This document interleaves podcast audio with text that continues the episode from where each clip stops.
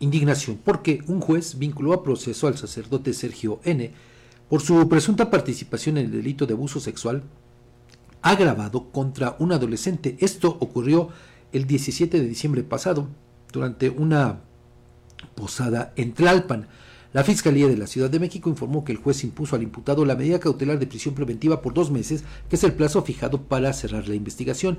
La imputación fue formulada por el Ministerio Público de la Fiscalía de Delitos Sexuales tras una carpeta de investigación por los presuntos tocamientos sexuales del sacerdote a la víctima adolescente.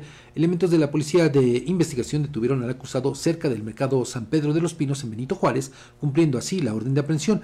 El 19 de enero, el Arzobispado de México activó su protocolo ante posibles abusos y abrió una investigación canónica que se desarrollará paralela a la civil para determinar acciones conforme al derecho eclesiástico.